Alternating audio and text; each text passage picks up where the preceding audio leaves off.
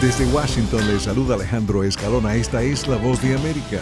Dependiendo del momento en que usted esté escuchando este segmento pregrabado y por la diferencia de hora con Las Vegas, tres horas menos que en Nueva York, ya sabrá quién ganó el Supertazón del domingo entre los Chiefs de Kansas City y los 49ers de San Francisco. Lo que seguramente no sabe es que una empresa de comida venezolana local de la ciudad del pecado fue una de las proveedoras oficiales de la Liga de Fútbol estadounidense NFL, surtiendo al público asistente de arepas, empanadas y pequeños. Muchos amanecieron hoy lunes con la satisfacción de haber ganado sus apuestas y de haber disfrutado de excelentes comerciales de televisión y de un medio tiempo súper con Usher. El otro super espectáculo del fin de semana fue el Goya. La actriz estadounidense Sigourney Weaver, muy agradecida por el galardón, la actriz mencionó a su colega y amigo Bill Murray y agradeció a la actriz María Luisa Sola, quien ha doblado a Weaver en más de 30 películas proyectadas en España, comenzando con Alien.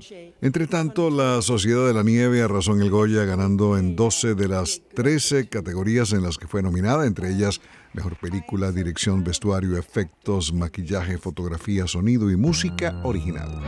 Nos enteramos de que Sony oficialmente acordó adquirir en al menos 1.200 millones de dólares apenas la mitad del catálogo de Michael Jackson, probablemente la mayor transacción jamás realizada para el trabajo de un solo músico.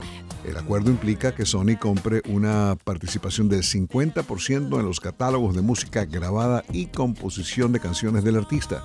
Eso incluye no solo canciones del patrimonio como Beat y Bad, sino también los activos editoriales musicales que forman parte del catálogo de Michael Jackson, entre ellos canciones escritas por Sly Stone y temas que se hicieron famosos por artistas como Ray Charles y Jerry Lee Lewis. Los herederos del artista se reservaron intereses del patrimonio en otros negocios relacionados con Jackson, como el musical de Broadway MJ, los espectáculos con temática de Jackson del Cirque du Soleil y una película biográfica protagonizada por Jafar Jackson, hijo del hermano de Jackson Germain, que se prevé sea estrenada en 2025. Voz de América, radio, entretenimiento. Estas son las noticias del espectáculo.